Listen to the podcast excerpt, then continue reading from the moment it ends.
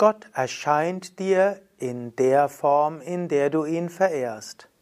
Kommentar zur Bhagavad Gita, siebtes Kapitel ab Vers 20. Krishna spricht. Kamaist heißt heiret hajnanaha prapadyantenya devataha tam tam niyamamasthaya prakritya niyata svaya Menschen, die durch diesen oder jenen Wunsch ihre Weisheit verloren haben, gehen zu anderen Gottheiten und folgen von ihrer Natur geführt diesem oder jenem Ritus.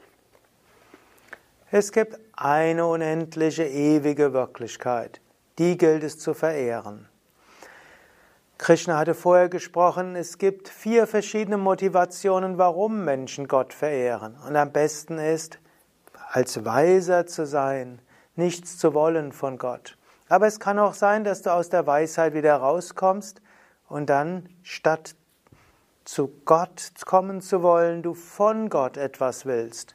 Und dann kann es auch sein, dass du bestimmte Riten machst, um etwas für Gott zu tun. Es gibt verschiedene, in Indien, verschiedene Riten, mit denen du etwas bekommen kannst für dich selbst. Es gibt auch in der Puja einen Moment, wo du ein Sams, Sankalpa äußern kannst. Das könnte auch ein Wunsch sein. Du könntest auch sagen, ich will jetzt ein bestimmtes Tapas üben, eine bestimmte Askese, um etwas für mich oder für Familienangehörigen bekommen und so weiter. Und Krishna hat ja vorher gesagt, es ist okay, du kannst Gott verehren, aus was für einem Grund auch immer.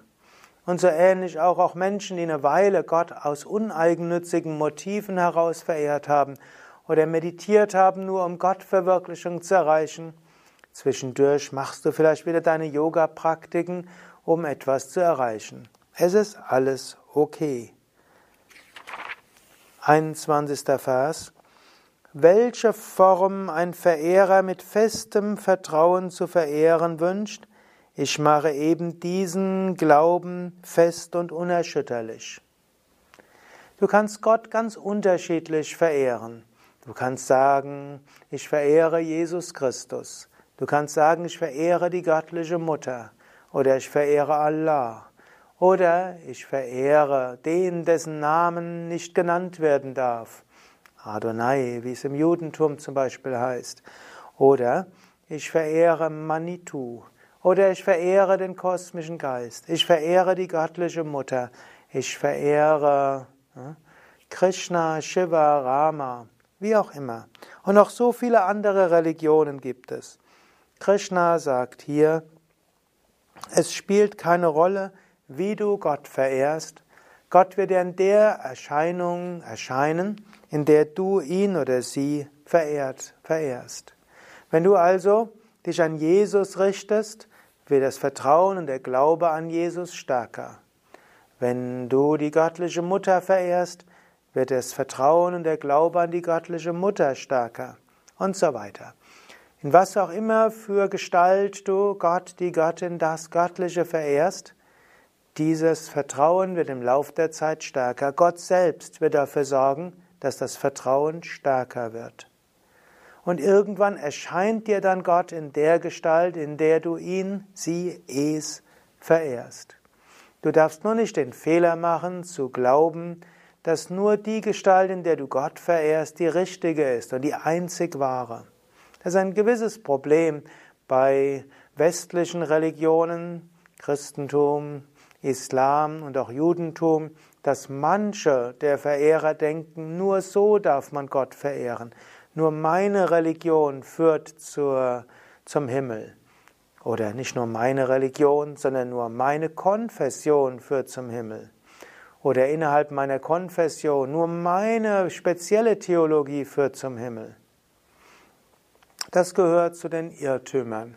Glücklicherweise gibt es heute in allen Religionen Menschen, die anerkennen, dass durch die verschiedenen Religionen das Göttliche erfahrbar ist. Es ist übrigens offizielle Doktrin in der katholischen Religion anzuerkennen, dass das Heil auch in nicht nur im Katholizismus zu finden ist, sondern auch bei den Evangelischen, bei den Orthodoxen und auch in anderen Religionen.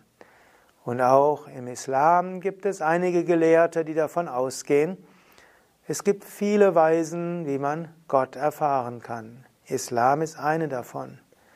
Und das Judentum ist noch nie vom Ausschließlichkeitsstandpunkt ausgegangen, sondern hat sich als das auserwählte Volk angenommen.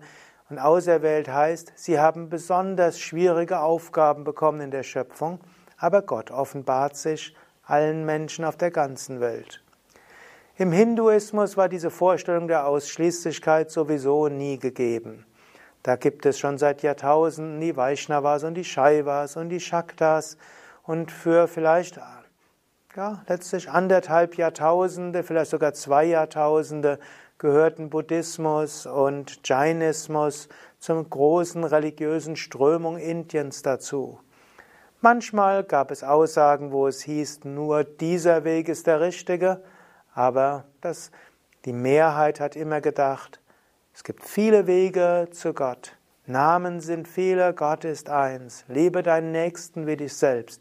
So hat es Swami Shivananda ausgedrückt, Mahatma Gandhi ausgedrückt, Swami Vishnu ausgedrückt. So sagt es hier Krishna. Verschiedene Wege, es geht überall zum Gleichen hin. Daher, Religionen sollten sich nicht bekämpfen, sondern sich respektieren. Und als Aspirant, anstatt über andere Religionen zu schimpfen und herabzuschauen, sei dir bewusst, jeder, der eine bestimmte Vorstellung Gottes verehrt, wird einen festeren Glauben bekommen im Grade der Verehrung und wird irgendwann Gott sehen. Erstmal so, wie er sie Gott sieht und später über alle relativen Formen hinauswachsen und zu dem unaussprechlichen, ewigen, unendlichen gelangen. 22. Vers. In diesem Glauben widmet er sich der Verehrung von jenem oder jener Form und daraus erhält er oder sie das Gewünschte, welches wahrlich das Ich alleine so gewähre. Krishna als kosmisches Bewusstsein spricht jetzt und sagt, ja, es ist auch okay, von Gott etwas Konkretes zu wollen und letztlich Gott in konkreter Gestalt zu verehren. Letztlich bekommt der Mensch vom Göttlichen an sich das, was er gerne hätte. 23. Vers. Wahrlich, der Ertrag, die Früchte, den diese Menschen von geringer Intelligenz erhalten, ist begrenzt. Wer den Göttern huldigt, geht zu ihnen, wer aber mich verehrt, kommt zu mir. Jetzt gibt es also eine kleine Veränderung im Ton. Er sagt, wenn man Gott verehrt, um etwas Konkretes zu bekommen, kriegt man das, was man will. Aber das ist geringe Intelligenz der Ertrag ist gering. Angenommen, du verehrst Gott, um in deinem Beruf erfolgreich zu sein. Vielleicht wirst du deshalb erfolgreicher im Beruf. Aber was hast du davon? Klüger ist es, verehre Gott selbst und bitte Gott um die höchste Erkenntnis. Wenn du das erreichst, bist du dauerhaft glücklich. Wenn du Gott oder Götter huldigst, um etwas von ihnen zu bekommen, dann magst du das bekommen, was du willst, aber es ist begrenzt. Daher, wenn du mal vorübergehend Gott verehrst, um was Konkretes von Gott zu wollen, dann nachher geh weiter. Wünscherfüllung ist nur vorübergehend hilfreich. Gottverwirklichung ist dauerhaft hilfreich. Also hier die Essenz dieser Phase ist zweifach. Das erste ist, ist es okay, Gott um Konkretes zu bitten und es ist auch okay, Yoga zu praktizieren, um Leiden zu mindern oder etwas zu bekommen, sofern ein ganzes anderes Verhalten auch ethisch ist. Zweitens, es ist Gott egal, wie du ihn, sie es verehrst und kritisiere nicht andere für das, wie sie Gott verehren, sondern Fühle dich mit allen Gottesverehrern und mit allen spirituellen Menschen verbunden. Nur Fanatismus führt nicht weiter, aber Respekt vor anderen Traditionen und dabei Selbstkonsequenz in deiner spirituellen Tradition zu sein, das führt dich zur Befreiung. Namen sind viele, aber Gott ist eins. Liebe deinen Nächsten wie dich selbst. Ishvara Allah Tere Nam Sabako Sanmatite Bhagavan. Ob du Gott verehrst als Ishvara oder Allah, spielt keine Rolle. Es gibt nur den Unendlichen und Ewigen. Übe Nächstenliebe gegenüber allen. Verehre Gott. Du wirst Gott erfahren. Hariom Tatsat. Soweit Kommentar zum siebten Kapitel, Vers 20 bis 23. Mein Name ist Sukadev, Kamera und Schnitt Nanda von www.yoga.com vidya.de